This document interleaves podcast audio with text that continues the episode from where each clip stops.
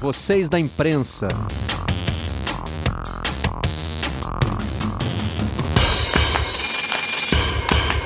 Olá, está começando mais um Vocês da Imprensa, um podcast em que a gente discute assuntos do jornalismo com jornalistas e com pessoas que acompanham o dia a dia da nossa, da nossa profissão. E a gente sempre procura trazer aqui uh, um tema para abordar que esteja no noticiário, que esteja sendo debatido, que faça parte, por exemplo, da pauta do Redação Sport TV. Nosso convidado de hoje é Luiz Antônio Simas. Tudo bem, Simas? Tudo jóia, Barreto. Obrigado pelo convite. Estamos aí. Eu é que agradeço. Nossa tradição aqui no Vocês da Imprensa é que o convidado se apresenta, porque aí a gente ouve dele né, o que, que ele considera mais interessante para contar? Eu sou. A minha formação é em história, né? Eu sou historiador, professor de história, é, trabalho com muita pesquisa é, na área do que eu chamo de culturas de rua. Né?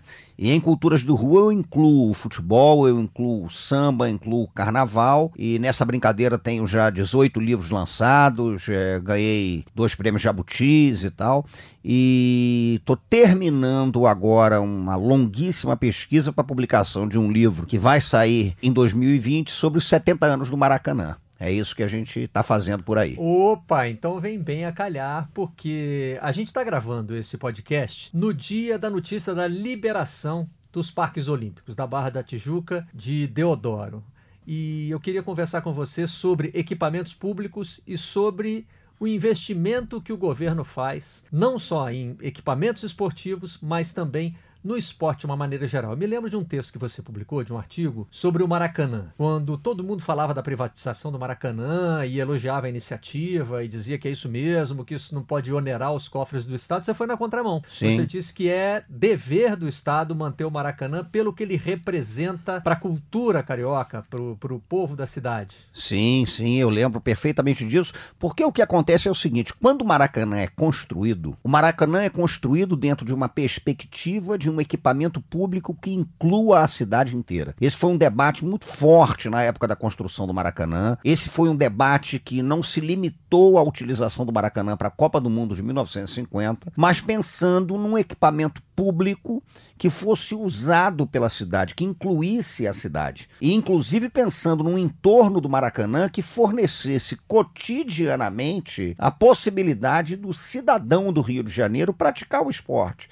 numa perspectiva que era muito cruzada com a perspectiva da educação. Naquela época você tinha uma perspectiva de pensar o esporte como um instrumento diretamente vinculado também à educação, à pedagogia, não era só a questão da saúde, né? E o equipamento público. E o Maracanã era um equipamento público. E eu fiz uma longuíssima pesquisa sobre a história do Maracanã e uma coisa que eu posso te afirmar é a seguinte: chega um momento em que a impressão que você tem é que o poder público ele aposta mesmo na degradação do estádio para que inclusive veja nisso uma justificativa de sua privatização. Que isso é muito comum, né? No Rio de Janeiro nós estamos vendo um caso muito parecido com a SEDAI, que foi sucateada de uma forma terrível e agora surgem os discursos da privatização. Então acho que passa muito por aí, passa muito pela perspectiva de que a gente tem que ter a noção de um equipamento público que pertença à cidade e o cidadão da cidade. Maracanã foi pensado dessa maneira. Mas a história do Maracanã em algum momento não se divorcia disso? Maracanã não passa a ser um, um equipamento esportivo voltado apenas para a prática de esporte de alto rendimento? Acaba se divorciando disso e é um problema sério que acontece, por exemplo, também com os equipamentos olímpicos, porque todo o discurso era o discurso de que aquilo seria reversível para que a população pudesse utilizá-lo diariamente.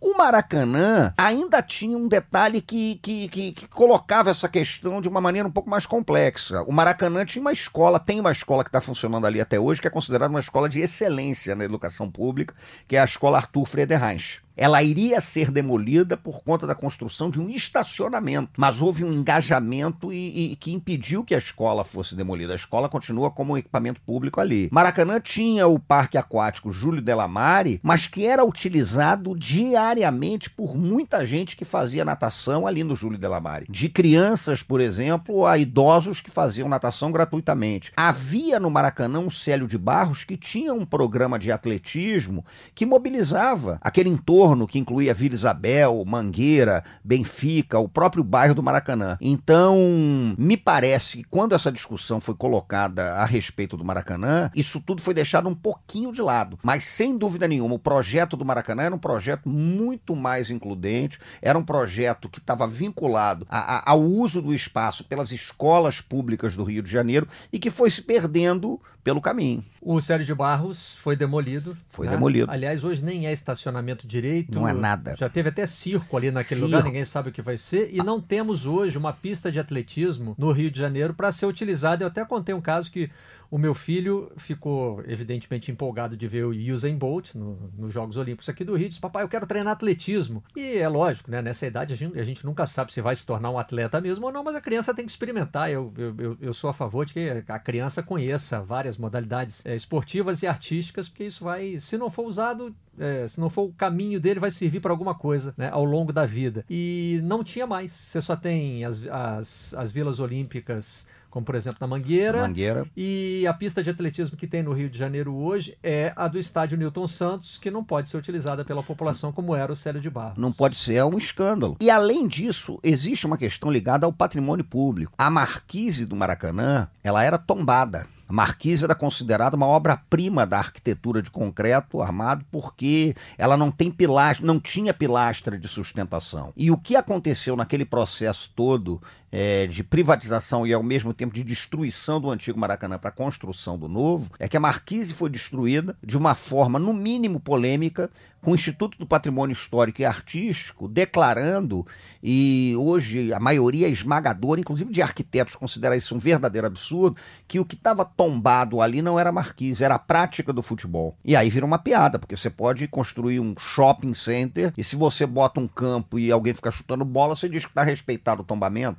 A né? situação do Botafogo, por exemplo. Sim. Tem aquele campo construído em cima do. do Sim, exatamente, do exatamente. Né? Então é muito complicado. É, é, esse descaso com a ideia de um equipamento público, um equipamento da cidade, um equipamento do cidadão que vai sendo degradado, é, é triste, mas é muito comum na nossa história. Como é que você viu o debate público em torno disso? E é claro, e aí tem a participação da imprensa. Um dos nossos objetivos aqui é justamente olhar para o nosso umbigo, né? saber como é que foi a nossa participação.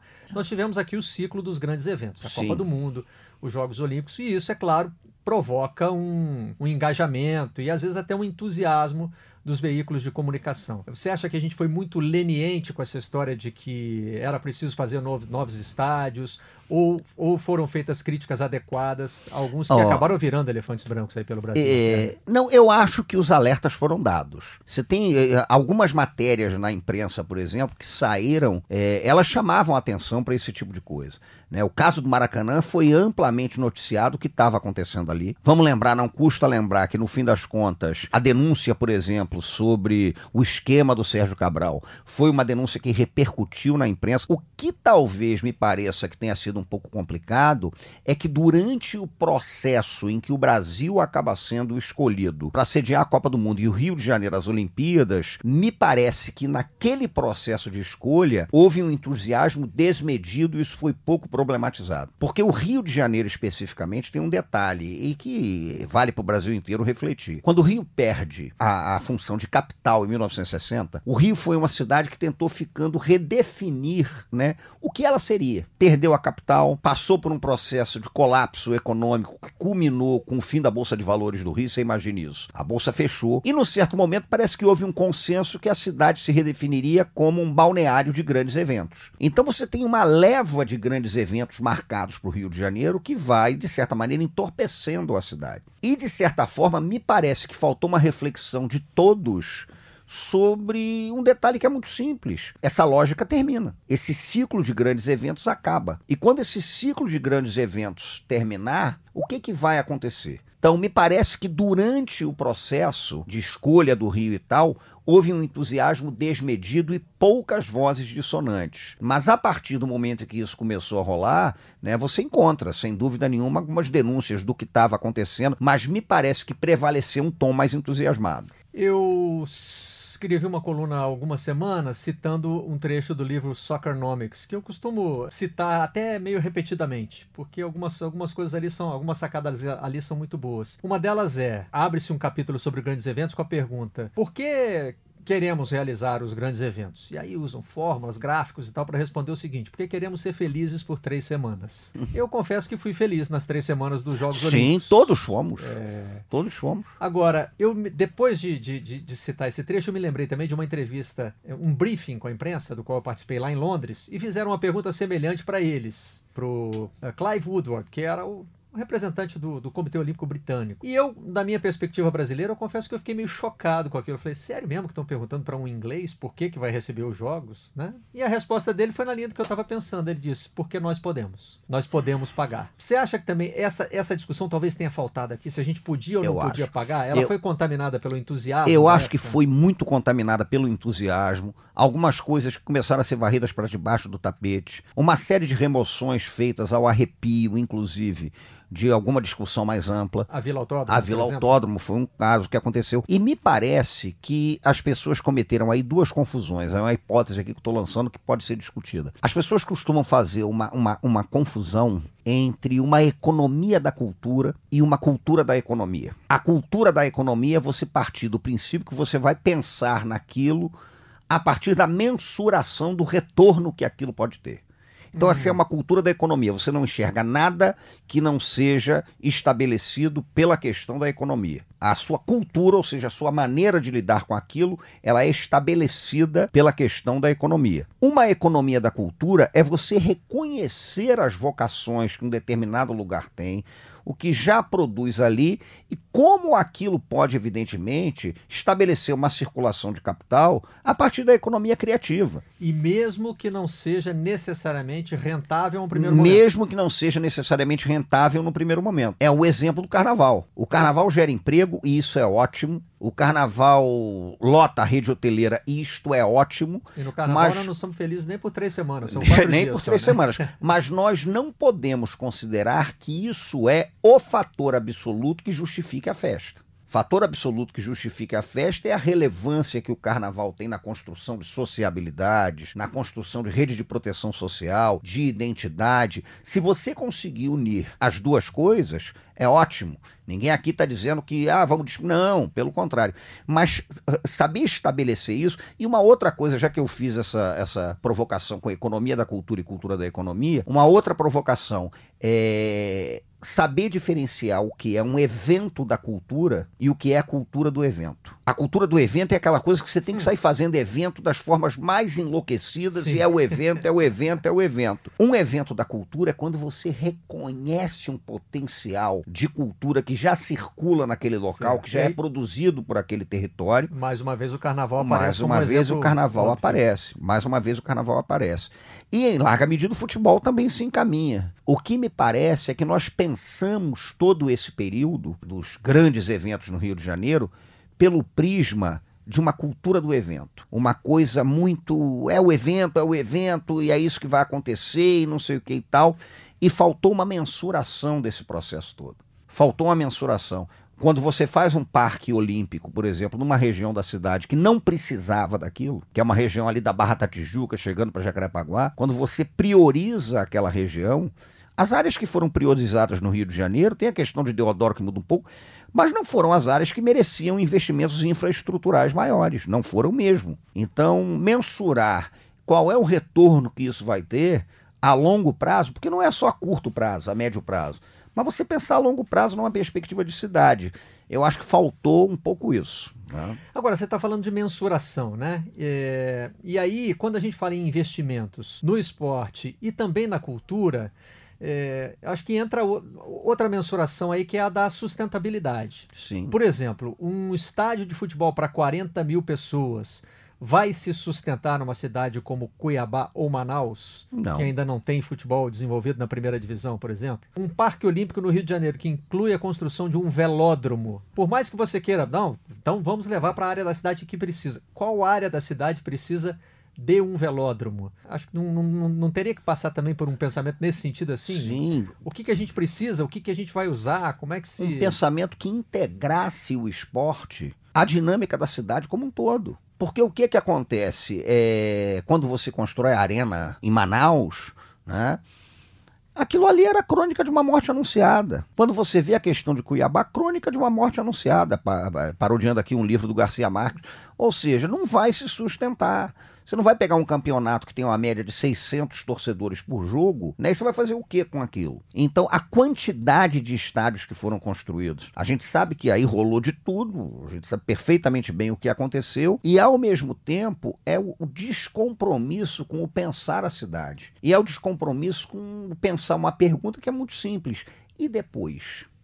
E quando acabar essa nossa euforia, o que, que vai acontecer ali? E ficou ao Deus dará. Agora, a gente está aqui raciocinando muito na linha do uso público dos equipamentos esportivos, por exemplo. Mas no caso do Maracanã, voltando lá ao, ao começo da conversa, é, quando ele se desvirtuou dessa, dessa história de ser usado pela população, ele passa a ser sustentado pelo governo para ser usado por clubes de futebol. Essa situação ela não é por natureza injusta? Eu acho que é uma situação por natureza injusta, mas que não se justifica o que aconteceu com, com, com o estádio. Né? Não se justifica, porque o Maracanã poderia perfeitamente ser pensado numa dimensão pública mais ampla. O Maracanã poderia perfeitamente ser pensado como um bem público que, inclusive, fosse capaz de se manter. Mas o que houve ali foi um processo de degradação. E eu vou mais longe. O que faltou ao Maracanã foi ser pensado como um bem público, mesmo quando ele era público. Porque o que é que aconteceu? Inúmeras reformas, e aí tira geral, e aí coloca geral, e aí bota cadeira por conta do Mundial de Clubes da FIFA, e aí tira, a geral vai voltar, não vai voltar, faz uma obra. Quantas vezes não falaram que essa era a obra definitiva do Maracanã? Então, o Maracanã, na verdade, ele foi um laboratório de tudo que há, que a gente pode imaginar do pior a má gestão da coisa pública, o descaso com a coisa pública, o uso de um patrimônio público para atender a interesse privado, um processo muito confuso de privatização feito, segundo muitos especialistas, ao arrepio da legislação e a toque de caixa, o, o completo descompromisso com o patrimônio histórico, o patrimônio material que era o estádio. Então, me parece que ali houve mesmo um projeto de degradação para justificar o que fizeram com o Maracanã. E nós sabemos também, porque isso está provado através de uma série de denúncias, que o Maracanã foi o epicentro de um grande esquema de propina durante o processo de, de, de remodelação do estádio para a Copa do Mundo. Agora, principalmente durante os protestos de junho de 2013, é, se popularizou e viralizou nas redes sociais uma discussão sobre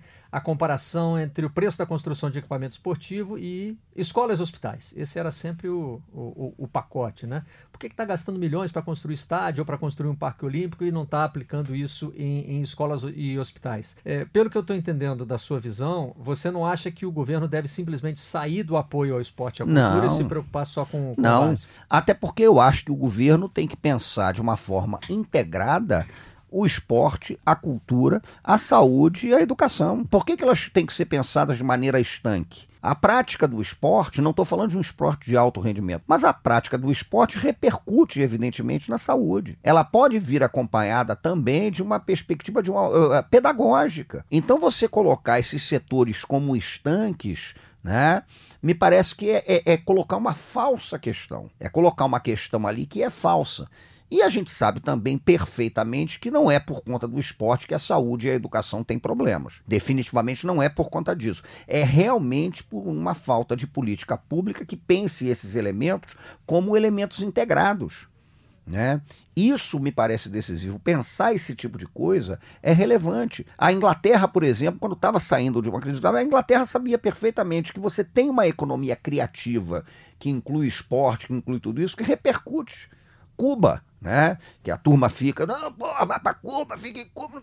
Cuba, por exemplo, com todos os problemas que a Revolução Cubana pode ter, com os acertos que tem, com os erros que tem, mas a reflexão de que o esporte ele está diretamente relacionado à saúde e não só à saúde física mas também ao bem-estar da população. Tem uma série de estudos sobre isso. E esse bem-estar é um bem-estar mental também, da ludicidade, da prática do esporte. Então, pensar esses fatores de uma maneira integrada Isso é absolutamente crucial. Isso é uma falsa questão. Isso é o mesmo discurso que o prefeito do Rio de Janeiro faz quando diz que não vai apoiar o carnaval porque é saúde, porque é educação. A gente sabe que são verbas contingenciadas. Então isso é cascata. E está previsto também na legislação brasileira, né? O Sim. investimento no esporte e na cultura. Claro. No caso do esporte, é, é uma lista que começa com o esporte educacional e termina, inclusive, com restrições dizendo assim: em determinados é, aspectos, o esporte de alto rendimento. Mas a gente, é, nós da imprensa, não cobrimos esporte educacional, né? Não. Nós cobrimos esporte de alto Não, rendimento. não existe mais isso. Quem fazia isso na imprensa, né? Isso se perdeu. Era o Mário Filho. O Mário Filho, por exemplo, Os Jogos promovia os Jogos da Primavera, que era um negócio impactante. Os Jogos da Primavera, eles mobilizavam a sociedade, eles mobilizavam as escolas, os Jogos Estudantis brasileiros. O Mário Filho, quando tentava fazer o esporte chegar à população realizando o torneio de peladas do aterro do Flamengo. Então, essa perspectiva de fazer a coisa transbordar e chegar ao cotidiano da população era um negócio impressionante. Né? Então isso foi se perdendo. Isso foi realmente se perdendo. Isso é, é- é lamentável. Porque não adianta você dizer que nós temos que fazer isso se não há, não há cobertura nenhuma, ninguém sabe qual é a situação da prática do esporte nos colégios brasileiros, como é que é isso. O Brasil tem um esporte que é muito praticado em escola, que é o handball, por exemplo, mas aí de repente há um hiato porque não, não, não tem uma liga forte, não tem nada. Então eh, eh, me parece também que falta esse olhar para o que está acontecendo ali na ponta. Pô. Né? Olha a ponta, o que está acontecendo ali? Agora, Ah. o esporte de alto rendimento no Brasil não se sustenta sozinho. Não. O próprio futebol tem dificuldades, né? O futebol, que é o esporte mais popular do Brasil, você tem ligas bem organizadas no Brasil, como a de vôlei, mas tem muitos outros esportes que só vão sobreviver, e mesmo o vôlei precisa também sim, de, de patrocínio. Sim, sim, claro. É, é dever do Estado apoiar também o esporte de alto rendimento? Eu acho ele é que- o, o- Eu o acho que aspiracional? Eu acho que é dever do Estado pensar, junto aos diversos segmentos que estão inseridos na cadeia do esporte, o esporte de alto rendimento como o resultado final de um estímulo à prática maciça do esporte. Porque o atleta de alto rendimento pode ter um caso ou outra exceção que confirme a regra. É, Mas, em geral, ele vem de uma política de massificação do esporte. Então, a rigor, me parece, a impressão que eu tenho é que a gente pode chegar a um ponto em que um atleta de alto rendimento não dependa mais do Estado. Mas para a formação do atleta de alto rendimento, o Estado é importante. E você só forma atletas de alto rendimento em grande quantidade se você, evidentemente, massifica a prática do esporte. Porque ninguém vai começar a fazer esporte para virar um atleta de alto rendimento. Você vai botar ali 100 crianças para praticarem esporte, vinculadas à escola, tudo isso. E se você tirar três atletas de alto rendimento ali, ótimo, excelente. Mas se você não tirar, porém, você conseguir é, é, vincular o esporte a essa melhoria do bem-estar e também a uma prática mais vinculada à- à questão pedagógica, é ótimo. Mas essa mensuração de tudo pela cultura da economia, como eu falei, é que é muito complicada. Então isso não é estanque, isso daí deveria ter que ser pensado como um projeto mais amplo. E é uma coisa que a gente fala o tempo todo e é difícil, né? E a cultura brasileira, ela se sustenta sem apoio governamental? Não, não, não. E nem deve se sustentar sem apoio governamental. A Constituição estabelece que o Estado tem isso. E eu gosto muito, em relação à reflexão sobre a cultura brasileira, uma coisa que Gilberto Gil dizia. Ele dizia que o papel de um Ministério da Cultura não é patrocinar aquele artista de ponta ou aquela manifestação cultural que ela já entrou numa cadeia de- da economia criativa que ela se sustenta perfeitamente. Mas fazer uma coisa, aquelas imagens do Gil, que gosta muito desse negócio todo, que ele falava que era um doim cultural. Era você ir naquele ponto e você apertar aqueles pontos e saber os pontos que você apertaria. Então, o Estado tem a função de garantir acesso. Me parece que o papel do Estado passa pela garantia do acesso aos bens culturais. E se eu acho que o Estado não tem que ficar patrocinando mega show, não tem que ficar patrocinando mega bloco, não tem que ficar patrocinando o artista, o criador que já está inserido numa economia criativa que vai em frente, mas é papel do Estado também garantir que certas manifestações culturais que não conseguem obter esse retorno, porque às vezes nem é o interesse delas, que elas se mantenham vivas Porque isso é a cultura de um povo. E de que lado estão as escolas de samba? A gente acaba caindo sempre no samba. Na sua apresentação você não disse que toca cavaquinho, que canta Eu- praticamente é todos verdade, os sambas em é rede da, escola verdade. do- da, da história do Rio O de que Janeiro. eu acho que o que aconteceu com as escolas de samba é que as escolas de samba, num certo momento, elas se deslocaram do campo da cultura para o campo do turismo. Hum, E faltou uma percepção de que o campo da cultura e o campo do turismo, eles podem ser perfeitamente integrados. claro. né? Não tem por que não integrar. Pelo contrário. em Salvador, onde, por evidente. exemplo, essas coisas andam. de Evidente. Então, o que, que houve com as escolas de samba? A partir de um certo momento, as escolas de samba começaram a se desvincular né, das suas comunidades de origem.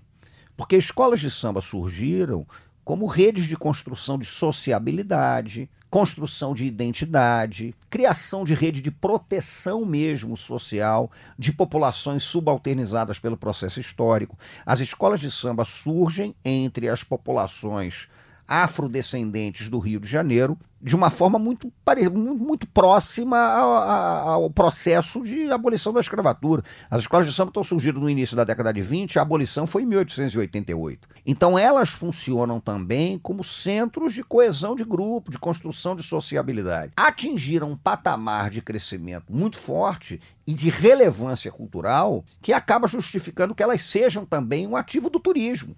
Mas aí o carnaval não é um desses mega eventos? Depende. Carnaval carioca, né? o desfile das Depende. escolas de samba. Depende. Aí é que é o problema. Por quê? Porque hoje o desfile das escolas de samba, ele está vivendo uma situação que eu considero muito peculiar, que é o seguinte. Quando ele foi tragado pela lógica dos mega eventos, com as escolas de samba aconteceu isso. Foi tragado pela lógica dos mega eventos. E você tem uns 20 anos, por exemplo, que você não tem enredo que não seja patrocinado. Era patrocínio de cidade, patrocínio de companhia aérea, patrocínio de- de- de Outros países. Até. outros países, Coreia patrocinando, né? marca de iogurte patrocinando, comissão de frente destilando com fantasia de lactobacilos da folia, né? tinha esse tipo de coisa. E aí elas foram sendo tragadas por essa lógica e elas foram perdendo os vínculos com suas comunidades de origem. Hum, O que que aconteceu? Aí é complicado. Aí vira simplesmente a cultura do evento, quando Certo. deveria ser um grande evento da cultura. Por incrível que pareça, hoje as escolas de samba têm uma rara chance de se reinventar por causa da crise. Porque a crise veio, os patrocínios desapareceram, as escolas de samba se viram perdidas num certo contexto, e aí resta o quê? Ou você busca manter uma linha de conexão com aquelas comunidades? Você está frito, acaba. Aí você abre espaço para que um carnavalesco talentoso, que provavelmente teria que fazer um enredo so- sobre uma marca de extrato de tomate, possa fazer um enredo de uma relevância cultural profunda. Então, no caso das escolas de samba, eu acho que elas perderam fôlego. E por incrível que pareça, essa perda de fôlego, a médio prazo eu acho que pode ser boa. Se elas refletirem sobre o papel que tem na construção de sociabilidade do Rio de Janeiro. E lembrando sempre, Barreto, porque eu tenho essa preocupação, essas coisas não se excluem. Porque o discurso de que, olha, não vai dar dinheiro, porque tem que. Não! Você pode pensar uma economia criativa, uma economia da cultura. Isso é fundamental. Então, é, você está até me lembrando agora do momento em que eu pensei no seu nome para essa edição do podcast. É, foi no dia, se não me engano, aconteceu, se não no mesmo dia, de um dia para o outro. É, foram notícias praticamente paralelas, uma teve muito mais repercussão do que a outra. Uma foi o fechamento é, do- dos Parques Olímpicos, né? É, e aquela imagem, para mim, foi uma imagem muito forte, do Terrível. cadeado sendo passado na, na, na porta né, daquele lugar que eu via diariamente como um formigueiro humano. Né? O. Sport TV tinha um estúdio ali do outro lado da rua e eu via as pessoas se movimentando ali e ficava pensando, cara, não é possível que não vá ficar alguma coisa na cultura dessa- dessas pessoas, né? Estão sendo expostas a esse esporte de alto nível. É, e, e- e muito próximo surgiu a notícia do discurso do então secretário de Cultura, é, Roberto Alvim, que acabou sendo demitido por causa das similaridades lá com, Sim. Com o texto do, do, do Goebbels. Os dois estão próximos, na minha visão, porque tratam de apoios do governo Sim. a atividades que não necessariamente são lucrativas. É como você Sim. disse, elas podem, né, num determinado momento, se tornar, se tornar sustentáveis. No caso do, do, do, esporte, o que me impactou nessa, nessa questão do Parque Olímpico é que tem que ser um projeto de longo prazo e tem que passar de um governo para outro. Sim. E a gente teve uma ruptura ideológica muito Sim. forte em termos de governo. Há esse paralelo na cultura, só que na cultura tem muito mais presente, talvez muito mais marcante, a questão ideológica. Sim.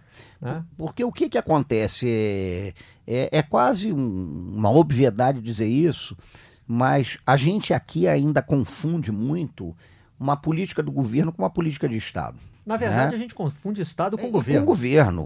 Isso geral. é né? brabo. Então, quando você pensa nos países que conseguiram atingir um patamar sólido em relação ao esporte, por exemplo, o esporte foi pensado como uma política de Estado. Né? Então, você conseguiu criar bases sólidas de política de Estado para que, independentemente dos governos, essas políticas de Estado fossem mantidas. E nisso você não está citando mais uma vez Cuba, que, tem, não, que teve o mesmo não, governo durante todo o não, tempo. Não, não. Tá falando de países que trocaram Eu estou falando de, de, países que trocaram de governo. Eu estou falando de Estados Unidos. Né? Ele vai ficando de culpa os Estados Unidos, com uma política que vincula a prática do, do, do, do esporte à, à, educação, por exemplo, que gera grandes atletas e ao mesmo tempo faz com que a prática do esporte seja massificada. Então a gente pode pensar, evidentemente, esse tipo de coisa, mas aqui não, aqui é política de governo e mudou o governo, muda essa perspectiva. E no caso do discurso do Alvim, tem um negócio ali que é repugnante, porque ele traz uma questão é, que já devia estar amplamente superada, que é a distinção entre o que seria uma alta cultura e uma cultura, portanto, que seria baixa. Então, quando ele fala do estímulo à alta cultura, e era uma coisa até esdrúxula, porque falava que ia premiar cinco projetos de ópera que teriam que ser apresentados em dois meses. Imagina o cara fazer uma ópera em dois meses para apresentar, né? É, isso é criminoso. Porque a gente tem que entender que o campo da cultura, se a gente for definir cultura, a gente está falando de evento, mas cultura não é só evento. Cultura, na verdade, é um campo que inclui as práticas cotidianas das populações e as maneiras como essas populações comem, como elas morrem, como elas celebram o nascimento, como elas se vestem. Tudo isso faz parte da cultura. Tudo isso, esse campo da cultura é mais amplo. Então, quando você faz uma distinção entre o que seria uma alta cultura e que, portanto, seria valorizada com políticas públicas e o que seria, se existe uma alta cultura, ele supõe que exista uma baixa cultura. Essa expressão foi ele que usou. Uma baixa cultura, né? isso é preocupante, isso é criminoso. E isso é a própria negação do Brasil. Isso é a própria negação do Brasil. Isso daí é um Brasil que, que, que tem sérias dificuldades de se pensar a partir realmente de sua, de sua realidade, de sua formação social, de suas contradições, de suas violências, mas também de suas belezas. Então é, é, é, é terrível. E são falsas questões que vão sendo colocadas o tempo todo. Né? E hoje travestidas por esse manto bizarro né, de, um, de um processo ideológico que justifica um desmonte completo.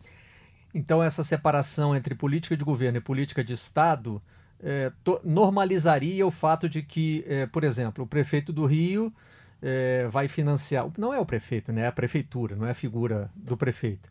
É, vai, vai financiar o desfile das escolas de samba, coisa que ele não faz mais, mas poderia financiar para que uma escola, por exemplo, fizesse um enredo crítico à própria prefeitura, ao governo. Sim. Ou que o governo federal é, é, financiasse uma peça de teatro é, com proposta ideológica que, oposta do governo. Que, evidentemente, captasse recursos dentro de princípios pré-estabelecidos sobre políticas públicas de fomento e que estão vinculadas à liberdade de expressão. Mas é isso. Isso é política pública de fomento. É uma coisa que tem vários modelos no mundo, por exemplo. Né? Você pode pegar diversos modelos de fomento e você vai ver que eles são diferentes, você vai chegar à conclusão de que um determinado modelo é interessante e tal, e a partir daquele momento você cria uma política de Estado, não é uma política de governo. Né? E um compromisso público isso é uma questão fundamental que aqui não se faz, de que independentemente né, do governo que assuma ou do governo que saia, as políticas de Estado pactadas, elas vão permanecer. Agora, entre nós, voltando para o mundo do esporte, entre nós da imprensa, me parece haver uma divisão que eu não sei se ela é geracional, mas ela tem uma visão assim mais voltada para a questão da tradição dos clubes que precisa ser mantido e outra voltada mais para uma modernidade de um futebol bem gerido. E eu, eu acho que às vezes a gente acaba se dividindo nisso. Por exemplo, um projeto de lei para ser votado uh, no, no Congresso Federal para ajudar os clubes brasileiros a se transformarem em empresas? Ele está ligado a essa defesa do que representam os clubes culturalmente ou ele está atravessando, atravessando acho, uma fronteira? Eu acho que é muito complicado. Eu acho que o risco de você estar tá atravessando uma fronteira aí é muito grande. Porque a lógica da empresa é a lógica mensurável né, pela, pelo retorno que ela vai ter. Eu vejo essa discussão de clube e empresa, por exemplo, que não leva em consideração, para mim, o principal ativo que um clube tem, que é o seu torcedor. A perspectiva de que o dono do clube é a torcida do clube, ela infelizmente passa longe desse tipo de debate. Passa longe desse tipo de debate. Então eu acho que a gente tem que ter um cuidado muito grande para que essa fronteira é, ela seja vista com um, muito cuidado.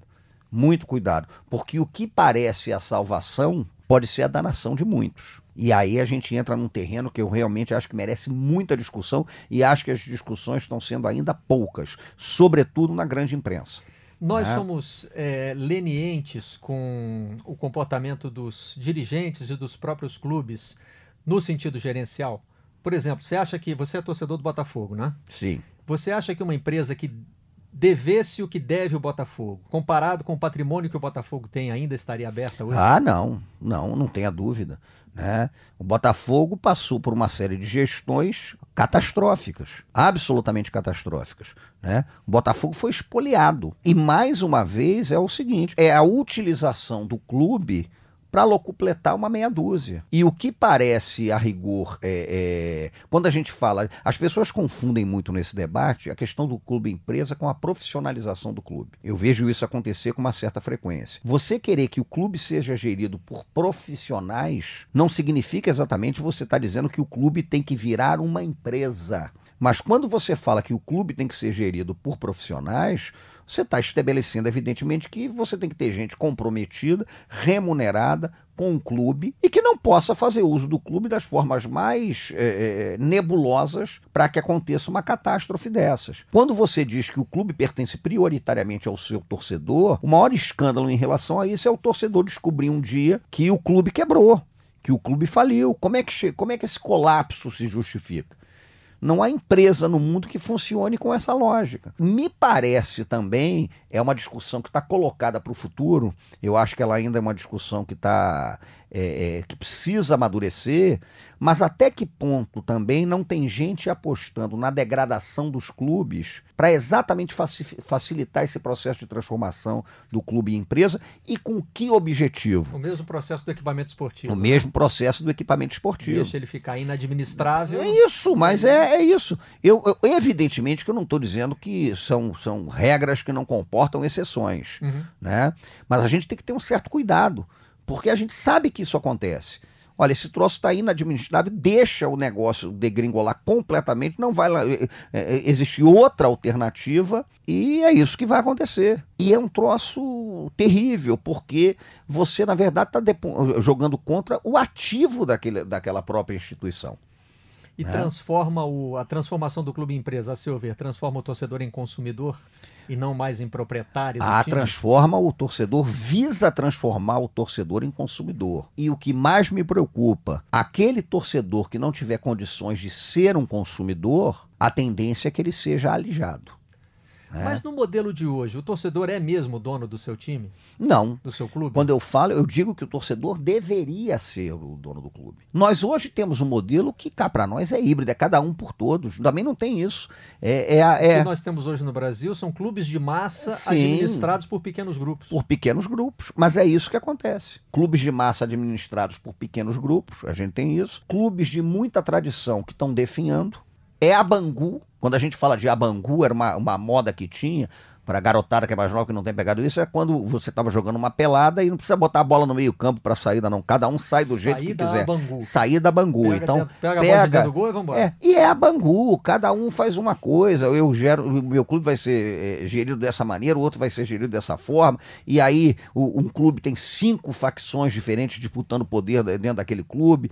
E se uma facção de um grupo ganha, é, muda tudo em relação ao grupo que saiu e tal, é uma loucura. E para terminar em samba, já que a gente está perto do carnaval, Como é que as escolas de samba resolveram isso? Ou não resolveram também? Porque eu não sei se existe um modelo não, eu acho que não, empresarial Eu acho que não resolveram. E aquelas que acham que resolveram, elas têm que ter olho vivo. Porque num certo momento a escola de samba se baseou muito na figura do patrono. O patrono, uma espécie de dono. Então o patrono. Que muitas vezes vinha da contravenção. É, lógico. Provocava já bem, uma contradição em termos. Então né? é como se você confundisse a Beija-Flor com a família Brão Davi, a Imperatriz Leopoldinense com a família Drummond o Salgueiro com a família Garcia. Então, isso é preocupante, é muito preocupante, porque se aparentemente você resolveu um problema de gestão e de carnaval ali, com o fluxo de capital, você não responde à pergunta que é evidente.